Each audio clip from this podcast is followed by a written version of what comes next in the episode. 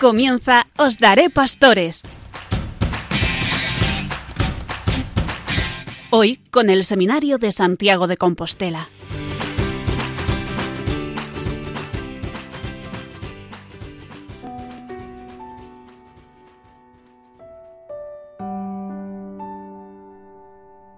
Buenas noches y bienvenidos una vez más a nuestro programa Os Daré Pastores desde el Seminario Mayor de Santiago de Compostela. Dice el refrán negro español, dichoso mes que empieza con todos los santos y acaba con San Andrés. En efecto, el otoño avanza y nos encontramos ya en el mes de noviembre. Este mes, con la celebración de todos los santos y de los fieles difuntos, constituye un momento ideal dentro del calendario cristiano, eclesiástico y litúrgico para reflexionar sobre la vocación universal a la santidad. Y nos supone también una ocasión preciosa para reflexionar sobre esas realidades últimas, tal y como nos está presentando la liturgia de estos días.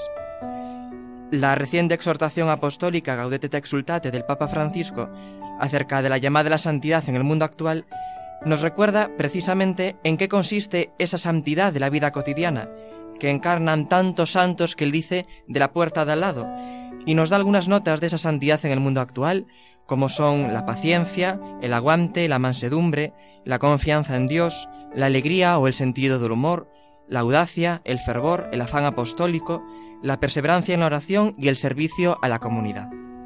Es también un buen momento para encomendar a la misericordia de Dios a nuestros hermanos difuntos, especialmente aquellos que nos han dejado a lo largo de estos meses de pandemia. Y la fiesta del apóstol San Andrés, con que, dice este refrán, terminamos el mes de noviembre, nos recuerda que nuestra fe es apostólica, porque está fundamentada sobre las columnas de los apóstoles, y que, igual que Jesús envió en los comienzos de la Iglesia a sus discípulos, nos envía ahora a nosotros a llevar adelante la misión apostólica y las diferentes tareas de apostolado en la Iglesia y en el mundo. Saludamos a todos nuestros radioyentes y les agradecemos que sintonicen con nosotros a través de las ondas. Gracias también a todos los colaboradores que hacen posible esta nueva edición de nuestro programa. Los presento rápidamente. En primer lugar, nuestro rector, don Carlos Álvarez Varela, que siempre nos acompaña. Don Ricardo Vázquez Freire, director espiritual, quien se ocupará del momento formativo. José Romaní, él se ocupará de entrevistar a nuestro invitado especial. Nuestro compañero Palo Bazarra, protagonista esta noche de la sección musical, José Antonio Conde, quien nos traerá un mes más la catequesis del Papa. Enrique Malvar, con el espacio abierto de esta noche. Carlos Velo, él lleva a cabo la parte técnica del programa, tan importante y que se lo agradecemos mucho, y quien les habla, Ernesto Gómez. Comenzamos entonces nuestro programa de esta noche invocando a la Santísima Virgen María con la oración del Papa Francisco a María, Madre de la Iglesia y Madre de nuestra fe.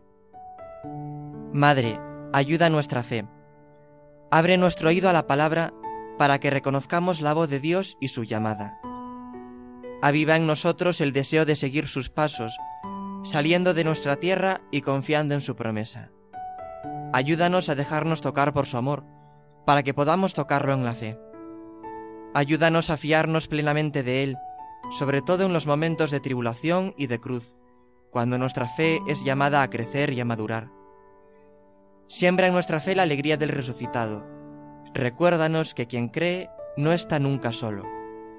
Enséñanos a mirar con los ojos de Jesús, para que Él sea luz en nuestro camino, y que esta luz de la fe crezca continuamente en nosotros hasta que llegue el día sin ocaso, que es el mismo Cristo, tu Hijo, nuestro Señor. Pues damos paso en primer lugar a nuestro director espiritual, don Ricardo Vázquez. Él nos traerá esta noche, como les anticipaba antes, el momento formativo. Don Ricardo, los micrófonos son suyos. Vamos a dedicar este momento formativo a hablar sobre la dimensión pastoral de la formación de los futuros sacerdotes. Recordemos que la finalidad del seminario es preparar a los seminaristas para ser pastores a imagen de Jesucristo buen pastor. Por ello, toda la formación sacerdotal debe estar impregnada de un espíritu pastoral. En este espíritu, lo que es importante es que el seminarista desarrolle las actitudes del corazón de Jesucristo. Compasión, generosidad, amor por todos, especialmente por los más pobres, los sencillos. También implica la premura por la causa del reino. Todas estas actitudes se sintetizan en la llamada caridad pastoral, que es la virtud que ha de animar la vida y el ministerio del sacerdote, la virtud por la cual el sacerdote se entrega de corazón a la iglesia en esas comunidades a que se le encomienda, la semejanza de Cristo buen pastor. Aunque toda la formación del seminarista tiene que estar impregnada por este espíritu pastoral, sin embargo, debe ofrecerse una formación de carácter específicamente pastoral, para que luego pueda vivir el apostolado como servicio entre los hombres y como escuela de evangelización. El seminarista comenzará a ejercer las funciones de guía de un grupo y ha de aprender a estar presente como hombre de comunión medio de los hombres.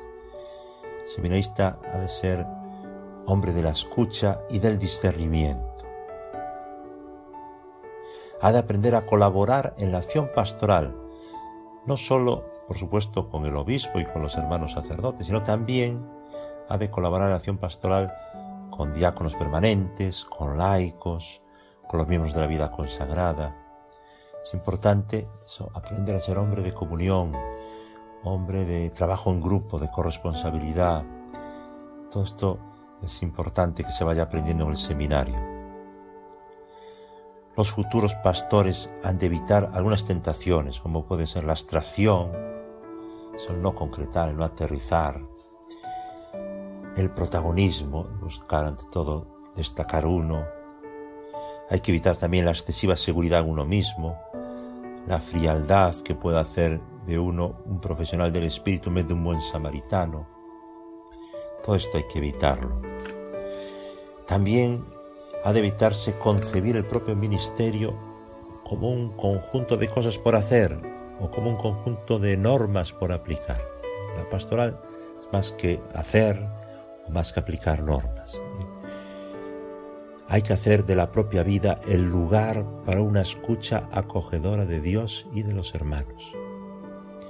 Hay que hacer una lectura profunda de la realidad, evitando prejuicios, evitando juicios inmediatos, que saber interpretar con sabiduría y comprensión las situaciones vitales tan diversas en el mundo actual.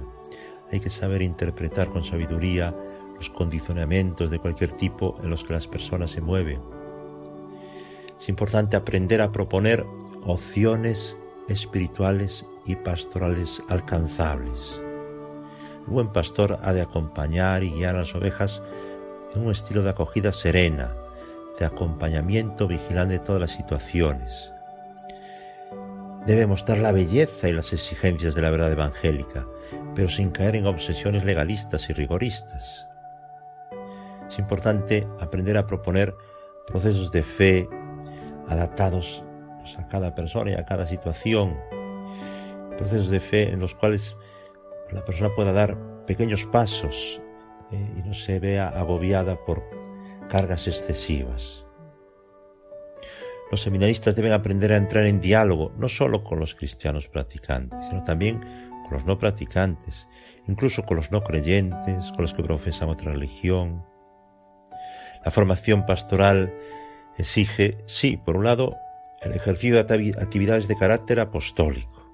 La práctica es importante, pero también, no lo olvidemos, el estudio de la teología pastoral, también el estudio de otras ciencias humanas como la psicología, la pedagogía, la, sociología. En la formación pastoral será también de gran ayuda el ejemplo de los sacerdotes que han precedido a los candidatos en el ministerio. Es una de las cosas más enriquecedoras cuando un seminarista es enviado a una parroquia o a trabajar en un sector pastoral eh, siendo acompañado por un sacerdote veterano, experto. Ahí es donde uno puede aprender mucho. Eh, la experiencia siempre es un grado. Se debe dar a conocer y se debe aprender y apreciar la tradición pastoral de la iglesia local. Aunque el seminarista está llamado a encardinarse en una diócesis, es importante que aprenda a amarla. Eh, el sacerdote se ordena para una iglesia local. Eso es cierto, pero hay que tener en cuenta también que los seminaristas han de aprender a tener un espíritu católico, una mirada abierta a la iglesia universal. Los sacerdotes, es cierto que nos ordenamos ante todo en una diócesis, pero tenemos que estar disponibles para servir allí donde seamos más necesarios, incluso saliendo a otras diócesis que pueden tener especial necesidad de sacerdotes. Este espíritu católico, abierto, misionero, o sea, de vivir ya en el seminario. Los seminaristas han de ser introducidos, por tanto, en experiencias de apostolado, especialmente pues, en los fines de semana o los días de vacaciones, eh, porque las clases tampoco pueden descuidarse. Se deben buscar lugares de experiencia pastoral en las parroquias, en primer lugar, y también en otros ámbitos pastorales, en otros ámbitos sectoriales, en otro tipo de especializaciones. También es, es importante que allí pues, puedan tener experiencia los seminaristas. Otro aspecto fundamental de esta formación pastoral es el prepararse para el acompañamiento pastoral. Hoy es fundamental acompañar, acompañar a los niños, a los jóvenes, a los enfermos, a los ancianos. También el acompañamiento abarca a los emigrantes, a los encarcelados. Y una atención especial, por supuesto, ha de prestarse al campo de la pastoral familiar. También las familias tienen que ser acompañadas. Todo esto tiene que ir aprendiendo el seminarista. Las experiencias pastorales deben ser conducidas por gente experta, sacerdotes, personas consagradas, laicos, personas de las que se pueda aprender.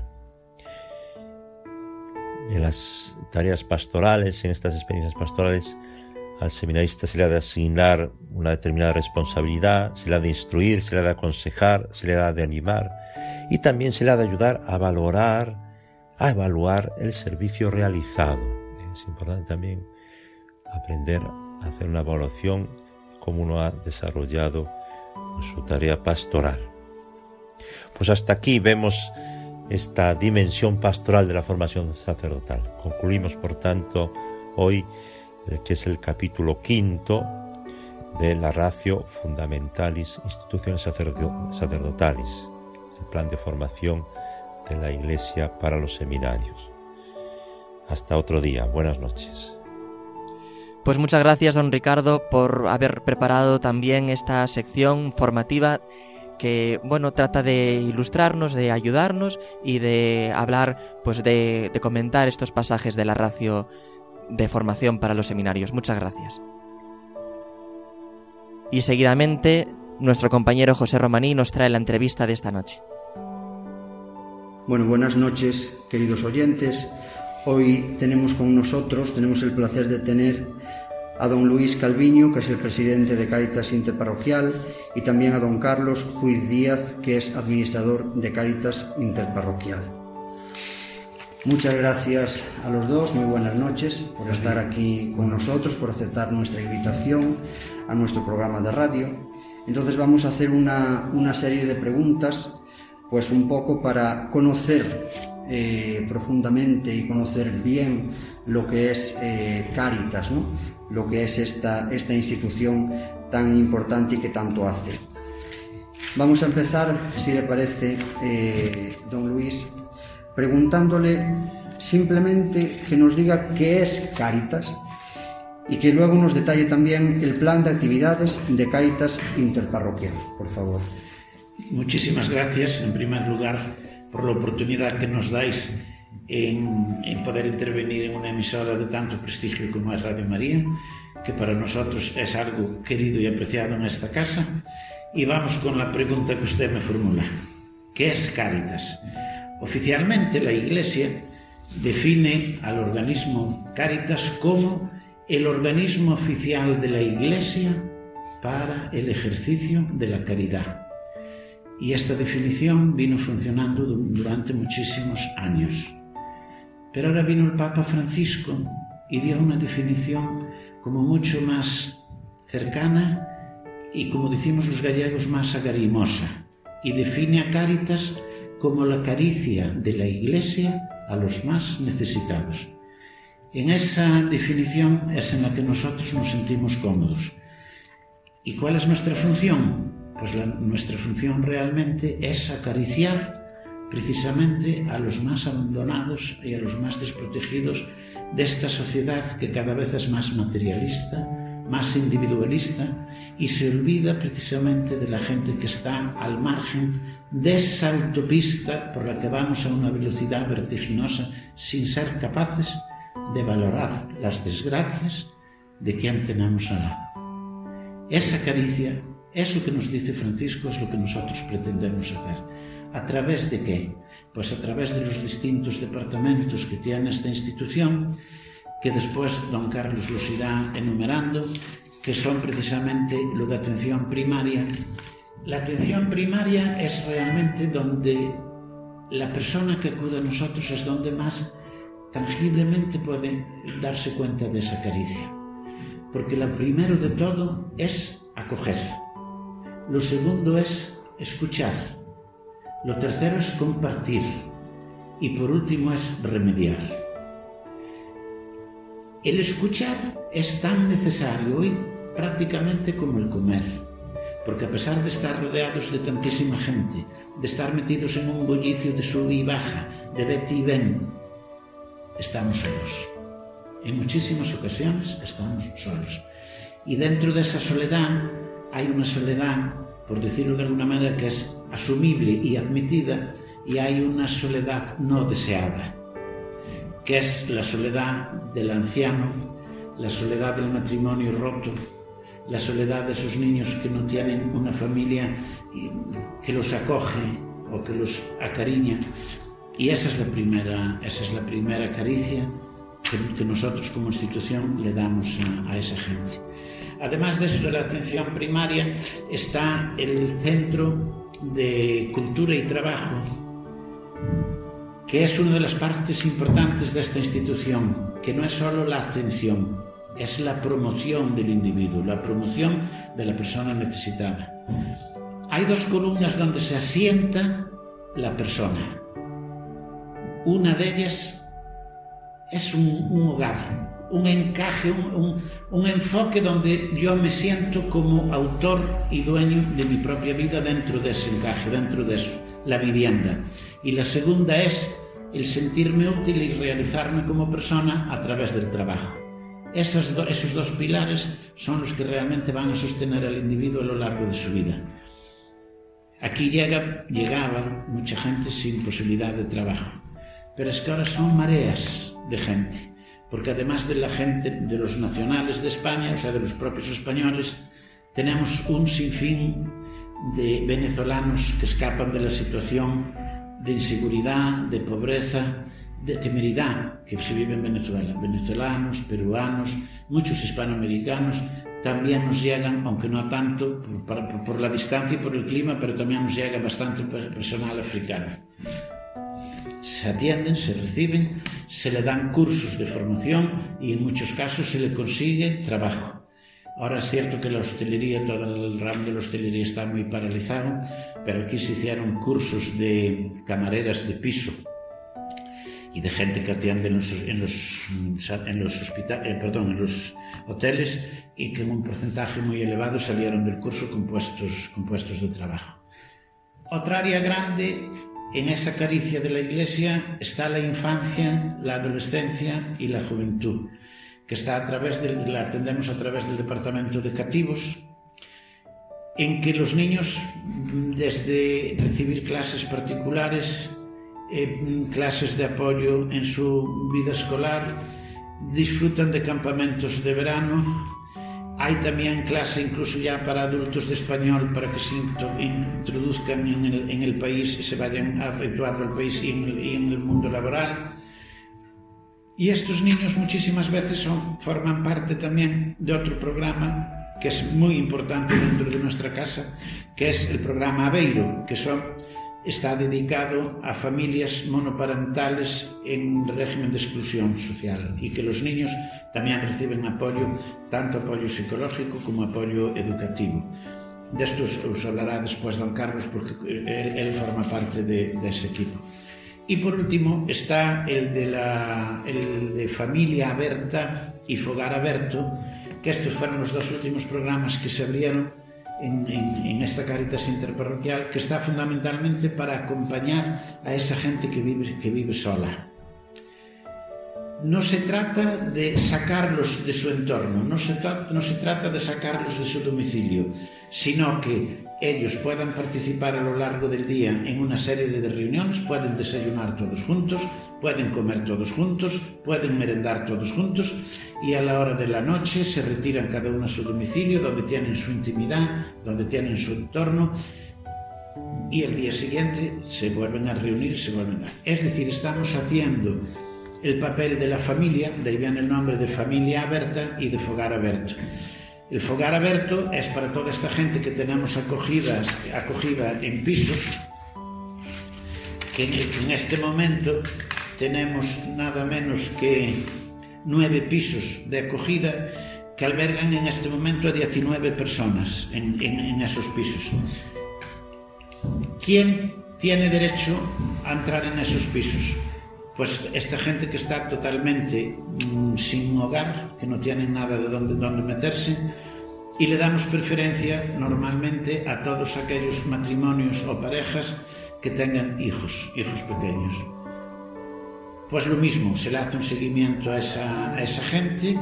Eh, este año tuvimos una alegría muy grande porque en uno de los pisos de acogida que tenemos ahí en Morrazos, cerquita de Santiago, teníamos a tres familias y las tres tienen hoy puesto de trabajo y las tres se incorporaron al mundo laboral y bueno, están muy agradecidas de la institución y nosotros realmente es cuando vemos que realmente nuestro trabajo tiene sentido y tiene, y tiene un resultado y tiene un resultado positivo, ¿no? Y me habías hecho otra pregunta que es cómo podéis colaborar, cómo pueden ustedes colaborar con Cáritas. Desde la oración, que nos hace mucha falta, Yo siempre se lo digo a las religiosas y religiosos de, clausura, que su labor no se ve pero se siente. Porque cuando nosotros desfallecemos, cuando nosotros nos cansamos y de repente nos viene un soplo de ánimo y de ver estos casos que se resuelven, yo digo siempre que detrás de todo eso está la oración de los contemplativos y de la gente que se acuerda de nosotros. Es, es, cierto que es muy importante el donativo, porque el donativo sí que nos hace a nosotros eh, poder resolver una serie de cuestiones. Pero la oración es, es importante. Aparte de la oración, bueno, yo me acuerdo que cuando fue la guerra de Bosnia, el, el cardenal primado del país llamó al Vaticano pidiendo auxilio porque unha bolsa de pañales costaba exactamente el jornal dun obrero durante un mes. Roma llama a Santiago y el arzobispo de Santiago se pone en contacto con nosotros para ver qué se podía hacer. Yo salgo en una emisora de radio y pido ayuda para recaudar pañales y llevarlos a Bosnia. El seminario se descolgó delante de esta casa y los seminaristas consiguieron un tráiler de pañales que llevamos personalmente a la frontera de Bosnia. Y eso fue el seminario. ¿Quién dice esto? Pues en los programas que tenemos, dando clase a niños que lo necesitan, ayudando en, en hacer compañía a esta gente mayor que está sola, etcétera, etcétera, etcétera. Es decir, la, la, la labor vuestra, como la de cualquier persona que está eh, colaborando con nosotros a nivel de voluntariado, siempre es bien acogida, siempre tiene cabida en alguno de los departamentos de la, de la institución y desde luego no lo dudéis, siempre va a dar fruto, siempre va a dar fruto. Muchas gracias, don Luis. Vemos que es inmenso el abanico de actividades que, ofrece Cáritas, que como usted decía al principio, eh, mientras charlábamos un poco, que, que van desde la infancia hasta la gente mayor, ¿no? Es decir, que, que abarca muchísimo y vemos que, que es una labor muy, muy importante. Y sobre todo lo de la caricia de la Iglesia a los más necesitados, ¿no? que, que entre todos podamos formar parte de, de, esa caricia y dar esa caricia a todos lo que, los que lo necesitan. Muchísimas gracias. A ustedes, gracias. Le damos ahora la, la palabra a don Carlos Fuiz, administrador de, de Cáritas, y vamos a preguntarle si es tan amable de enumerarnos los programas de, de Cáritas. Sí, enlazando con, eh, con, lo que acaba de comentar nuestro presidente, eh, los programas eh, son en este momento cinco, pero yo sí que resaltaría, como él ya los ha enumerado y muy bien, yo resaltaría mucho la labor que tenemos del voluntariado.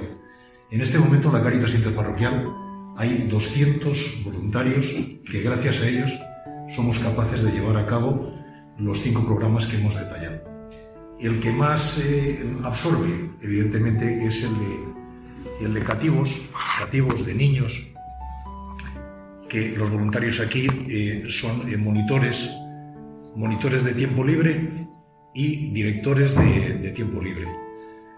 Entonces aquí en este programa únicamente, para que se hagan una idea, hay 127 voluntarios, 127 personas que nos ahí. Eh, en atención primaria, que era el primer programa, eh, digamos, en, en cuanto a, a, la situación de a atender la situación de vulnerabilidad de la gente, eh, tenemos 52 voluntarios. En el programa de empleo hay 15 voluntarios. Eh, y en el programa de Aveiro y de Familia Berta estamos hablando en torno a 15 voluntarios. Entonces, más o menos aquí están los 200, unidos a, a un material humano impecable, que son los empleados de esta, de esta casa, son los que bueno, mueven todo el, todo el tema. Yo aprovechando la, la, pregunta y como sé que el tiempo es, es, es, escaso, sí que me gustaría comentar que este año, por el tema del COVID, estamos atravesando momentos muy, muy difíciles.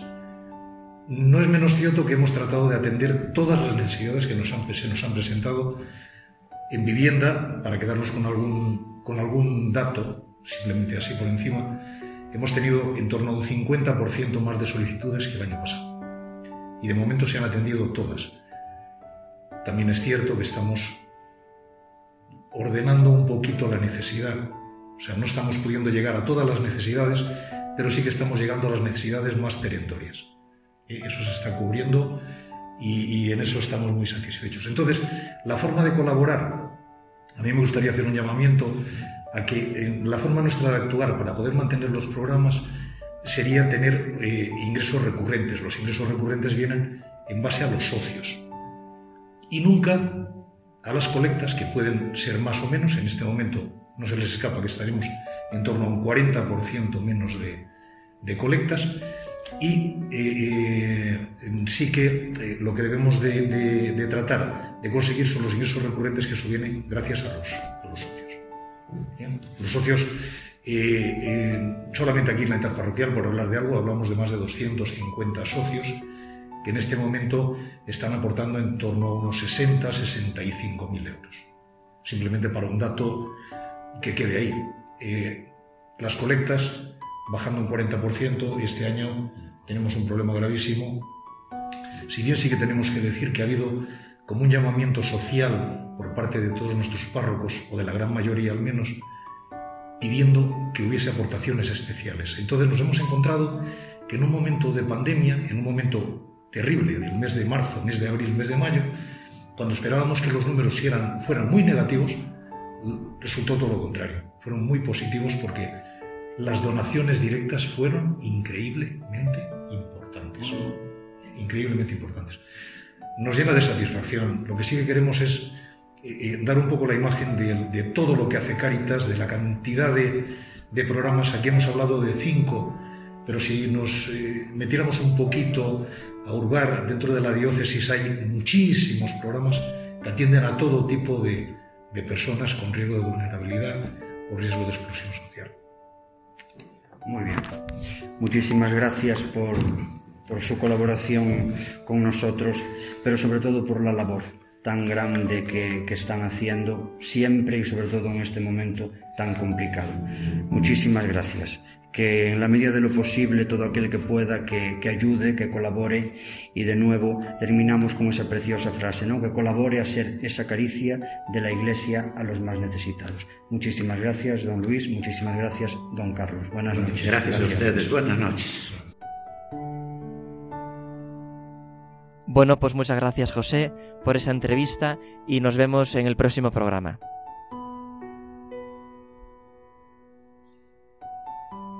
Pues llega nuestro momento musical de la mano de Pablo Bazarra. Seguramente nos tenga preparada alguna sorpresa, así que yo lo dejo todo en tus manos. Muy bien, buenas noches Ernesto, buenas noches a todos.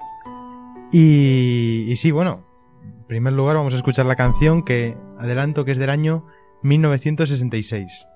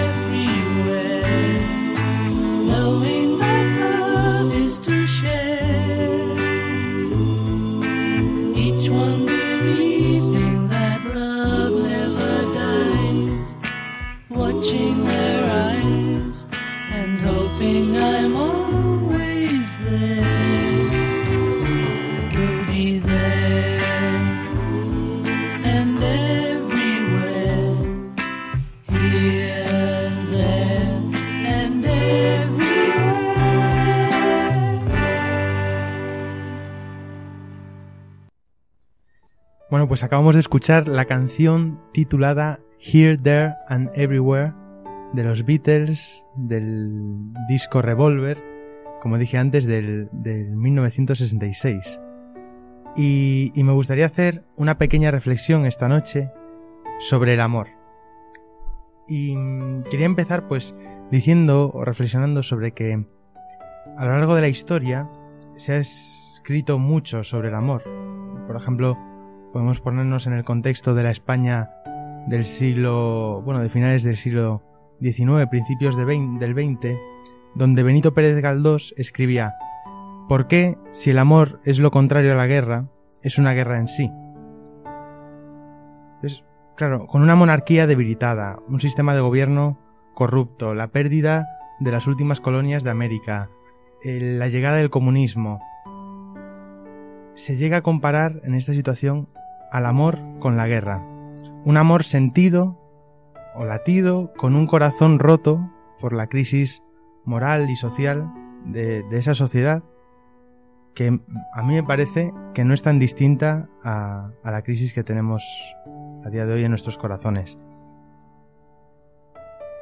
Pero por supuesto que Benito Pérez Galdós no es el primero que escribe del amor. Y tenemos un ejemplo unos 1800 años antes que muy alejado del ejemplo anterior, habla del amor de esta manera. Más que escribir sobre el amor, describe el amor. San Pablo, en la primera carta a los Corintios, en el capítulo 13, nos dice, el amor es paciente, es bondadoso, el amor no es envidioso ni orgulloso, no se comporta con rudeza, no es egoísta, no se enoja fácilmente, no es rencoroso. El amor no se deleita en la maldad, sino que se regocija en la verdad. Todo lo disculpa, todo lo cree, todo lo espera y todo lo soporta. También tenemos otro ejemplo en el Nuevo Testamento, es la primera carta de Juan, en el capítulo 4, y ya da un salto de nivel y se dice que Dios es amor. Y si Dios es amor, y Pablo nos describe el amor, haciendo un ejercicio simple de sustitución, podemos llegar a saber cómo es Dios. Entonces podríamos sacar en claro que Dios es paciente, bondadoso, se deleita en la verdad, todo lo disculpa y todo lo soporta. Volviendo un poco a la canción que acabamos de escuchar, esta canción no es que hable del amor, sino habla más bien de la necesidad del amor. Empieza la canción diciendo, en español, para llevar una vida mejor necesito que mi amor esté aquí. Nosotros también tenemos necesidad de amor, amor con mayúscula, tenemos necesidad de Dios. Y el camino para saciar esa necesidad es Cristo, solo Cristo. En el estribillo se refleja la idea de que el amor se encuentra en todas partes. Y ya para acabar explico, explico esto. Quizá no sea... O sea, quizá no es que el amor se encuentre en todas partes, sino que en todas partes hay situaciones para amar. Personalmente pienso que si nosotros pedimos a Dios paciencia, por ejemplo, lo que nos dará Dios son ocasiones para ser pacientes, y así alcanzaremos la paciencia. Pues lo mismo con la prudencia o la fortaleza, pues con el amor también, ¿no? Como dice el título de la canción, el amor está aquí, allí y en todas partes. Pues os invito a todos, nos, me invito a mí mismo también, a abrir los ojos y a encontrar a Cristo, que es el verdadero camino que lleva hacia el amor. Y hasta aquí sería mi reflexión de hoy, Ernesto. No sé si que alguien de la mesa quiere decir algo sobre la canción o bueno, aunque como es de los Beatles poco hay que decir, ¿no? Los Beatles un gran grupo. Así estaría. Bueno, Pablo, pues muchas gracias por traernos esa canción tan bonita y acompañada de tu reflexión también muy bonita. Además, ese título, ¿no? Que, que en castellano dice aquí, allí, en todas partes y, que tú has referido al amor y que bueno, pues nos, nos, lleva a centrar una vez más nuestra mirada en Cristo como es el objetivo de este programa, ¿no? Intentar llevarles a todos ustedes un mensaje de cariño, un mensaje de esperanza, especialmente en estos tiempos de crisis, ¿no? Que tú decías, pues llegar a tantos hogares y, anunciarles como nosotros podemos y como nosotros sabemos a Cristo, que es nuestra vida. Pues llegados a este punto de la noche, yo le tengo que ceder la palabra a mi compañero José Antonio Conde, que él nos trae todos los jueves, todos los terceros jueves de mes en nuestro programa de Radio María, la catequesis del Papa. Este año sobre el tema de las bienaventuranzas, ¿verdad, José Antonio? Muy buenas noches, querido Ernesto. Sí, como tú mismo has dicho, hoy os traigo a vosotros, queridos radioyentes, ¿cómo estáis? Espero que bien y deseosos de escuchar lo que el Papa nos quiere transmitir a través de sus catequesis.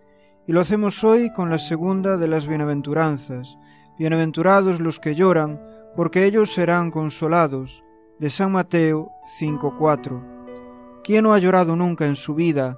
¿Y quién no se ha cruzado con personas cuyo sufrimiento rebosa entre lágrimas? Hoy, cuando los medios de comunicación nos traen a casa imágenes de todo el mundo, corremos el peligro de acostumbrarnos, de endurecer el corazón ante una corriente de dolor que puede llegar a arrollarnos. También Jesús lloró y conoció el llanto de su pueblo, víctima de la ocupación extranjera. Muchos enfermos, pobres, viudas, huérfanos, marginados y pecadores acudían a Él para escuchar su palabra sanadora y ser curados en el cuerpo y en el alma. En el Evangelio de Mateo, Jesús es el Mesías que cumple las promesas de Dios a Israel y por eso anuncia, Bienaventurados los que lloran, porque ellos serán consolados. Jesús no es indiferente a nuestras tribulaciones y se implica personalmente en curar nuestro corazón de la dureza del egoísmo, en colmar nuestra soledad y dar fuerza a nuestra acción. El Santo Padre aseguró que se trata de una actitud fundamental en la espiritualidad cristiana, el dolor interior que nos abre a una auténtica relación con el Señor y con el prójimo. Este llanto tiene dos aspectos. El primero, la aflicción causada por la muerte o por el sufrimiento de alguien que amamos. El segundo, por un llanto por el dolor de nuestros pecados, provocado por haber ofendido a Dios y al prójimo. Sobre éste explicó que el dolor por haber ofendido y herido a quien amamos es lo que llamamos el sentido del pecado, que es un don de Dios y obra del Espíritu Santo, que siempre nos perdona y corrige con ternura. Pidamos al Señor que nos conceda el don de las lágrimas, por nuestra falta de amor a Dios y al prójimo, y que por su compasión y misericordia nos permita amar a nuestros hermanos y dejar que entren en nuestro corazón. Esto es todo por hoy, mis queridos radioyentes. Espero que les haya gustado. Buenas noches y que Dios les bendiga. Pues muchas gracias, José Antonio, por habernos traído una vez más la catequesis del Papa. En estas catequesis sobre las bienaventuranzas, ¿no? Que son pues ese modelo de vida para todos los cristianos. Gracias, José Antonio. La siguiente sección y última de nuestro programa de hoy viene de la orilla del río Lérez. Nuestro querido compañero Enrique Malvar nos trae ese espacio abierto. Enrique, todo tuyo. Muchas gracias, Ernesto. En el día de hoy voy a charlar un poquito sobre la importancia de la solemnidad de todos los santos en la Iglesia. El día primero del mes de noviembre, la Iglesia celebra la solemnidad de todos los santos. Para todos los creyentes en Cristo Jesús es un día de fiesta, de gozo, de alabanza. Es un día para levantar los ojos, los ojos hacia nuestra patria definitiva, la vida eterna, el cielo. En esta solemnidad debemos tener una actitud de agradecimiento, agradecimiento al Señor por todos los beneficios, gracias, dones que nos concede por la intercesión de tantos hombres y mujeres de carne y hueso como tú y como yo, con sus virtudes y defectos como tú y como yo, y sobre todo lo más importante, tan amados por Dios como tú y como yo. En esta solemnidad debemos fijar nuestra mirada en la Iglesia que reina con Cristo eternamente. Fijar nuestra mirada en los peregrinos que han llegado a la meta, para que por su intercesión los que aún peregrinamos tengamos el aliento y fortaleza necesarios. En esta corte celestial encontramos la diversidad de carismas que caracteriza, orgullece y eleva a la Iglesia, a esos hijos de Dios que dieron testimonio de su vida. Hombres y mujeres de toda raza, cultura, pueblo y nación, con distintos estados de vida, solteros, casados, viudos, consagrados, religiosos, y también con diversas cualidades y saberes, desde labriegos, campesinos, pescadores, obreros, intelectuales. Esta diversidad nos muestra que todos estamos llamados a la santidad. Dios nos quiere santos. ¿Y cómo? Cumpliendo nuestras obligaciones en la vida ordinaria por amor a Cristo. Dios quiere que le entreguemos todo nuestro ser, sin mediocridades, porque el verdadero santo es aquel que por una parte trabaja por el bien de los hombres y también por la santificación de las almas. En definitiva, ser santo nos hace más humanos y más hombres. Y ahora hay que preguntarse, ¿y por qué la Iglesia instituye esta fiesta? Primero, para agradecer al Señor la vida modélica de tantas personas que han pasado por esta tierra. Su ejemplo nos impulsa a cambiar a mejorar y a recomenzar cada día. También la Iglesia instituyó esta fiesta para celebrar, honrar en este día a esos santos de los cuales no se celebra la fiesta litúrgica y muy probablemente de algunos nunca se hará. ¿Qué podemos hacer para celebrar dignamente esta solemnidad? Ante todo, dar gracias incesantes al Señor por los dones que dio a sus siervos y pedirle que nos conceda a nosotros esos mismos dones. En segundo lugar, honrar a todos los santos como amigos íntimos del Señor e invocar su protección. Y en tercer lugar, pedir al Señor incesantemente que seamos capaces de acoger la gracia y misericordia infinitas que brotan de su sacratísimo corazón para ser cada día ejemplo para nuestros hermanos creyentes y no creyentes. Es importante que nos lleguemos a pensar en todo el bien que el Señor ha dado, da y dará al mundo a través de tantos hombres y mujeres que simplemente fueron fieles a su voluntad en la tierra, fueron testigos de ese otro reino en este mundo. Es la vida de tantos santos y santas que simplemente dejaron una huella que ni el tiempo ni las generaciones podrán ni olvidar ni borrar.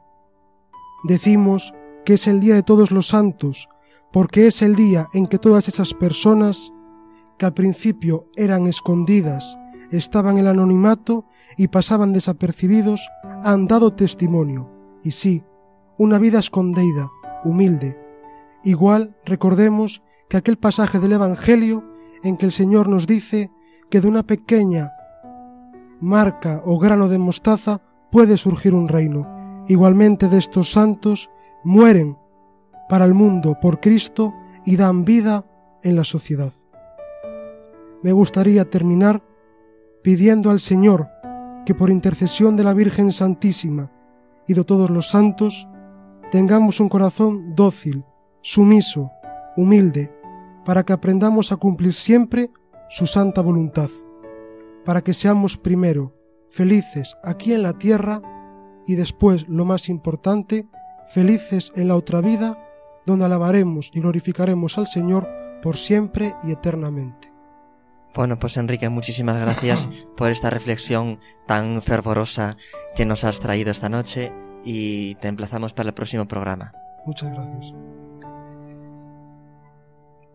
Para concluir el programa de esta noche, sencillamente yo quisiera recordarles a todos nuestros radioyentes, como, como ustedes mismos pues recordarán, normalmente en el mes de noviembre el Seminario Mayor de Santiago de Compostela organiza la cena solidaria a favor de los sin techo, tantas personas pues que por distintas circunstancias no tienen un hogar. Como ustedes saben, la situación de crisis sanitaria, la pandemia, ha endurecido todavía más si cabe la situación de estas personas.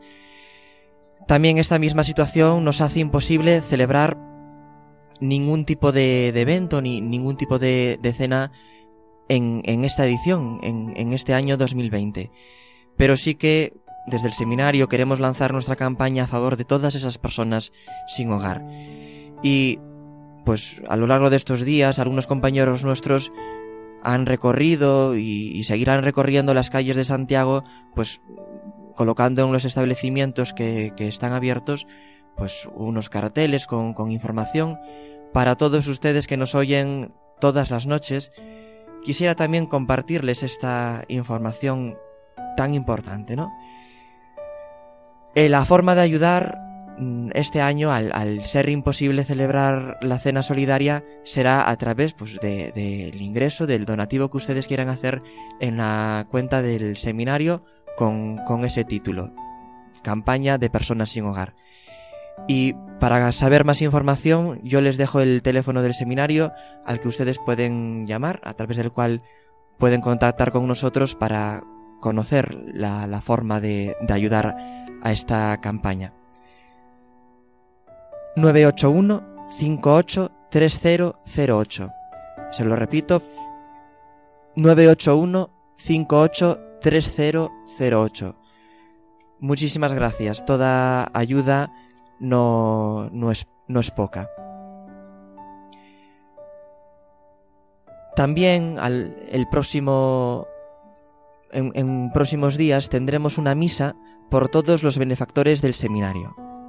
Un año más eh, en este mes de noviembre pues no nos, queremos no nos queremos olvidar de todas aquellas personas pues que han sido generosos con nosotros, que nos han permitido pues eh, a través de sus aportaciones, de sus donativos, pero fundamentalmente a través de la oración, pues mantener las actividades que habitualmente desarrollamos en el seminario. Es una manera, a través de la Eucaristía, de agradecerles a todos ellos todo ese bien que nos han hecho.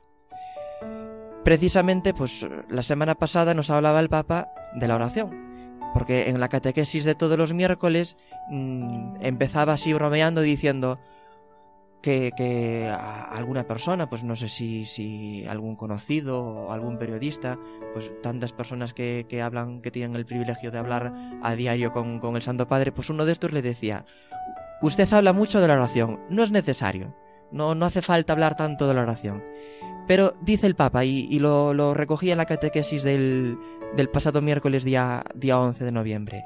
Sí, es necesario, porque si nosotros no rezamos, no tendremos la fuerza para ir adelante en la vida. La oración es como el oxígeno de la vida. La oración es atraer sobre nosotros la presencia del Espíritu Santo que nos lleva siempre adelante. Por eso yo, dice el Papa, hablo tanto de la oración. Pues por eso queremos concluir este programa orando, rezando a nuestra Madre, la Santísima Virgen María, y poniéndoles a todos ustedes bajo su protección, poniéndonos a nosotros mismos, a nuestros formadores, a todos aquellos que nos acompañan en nuestro camino vocacional. Dios te salve María, llena eres de gracia, el Señor es contigo, bendita tú eres entre todas las mujeres, y bendito es el fruto de tu vientre Jesús. Santa María, Madre de Dios, ruega por nosotros pecadores, ahora y en la hora de nuestra muerte. Amén. Pues muchísimas gracias por su atención, buenas noches y que Dios les bendiga.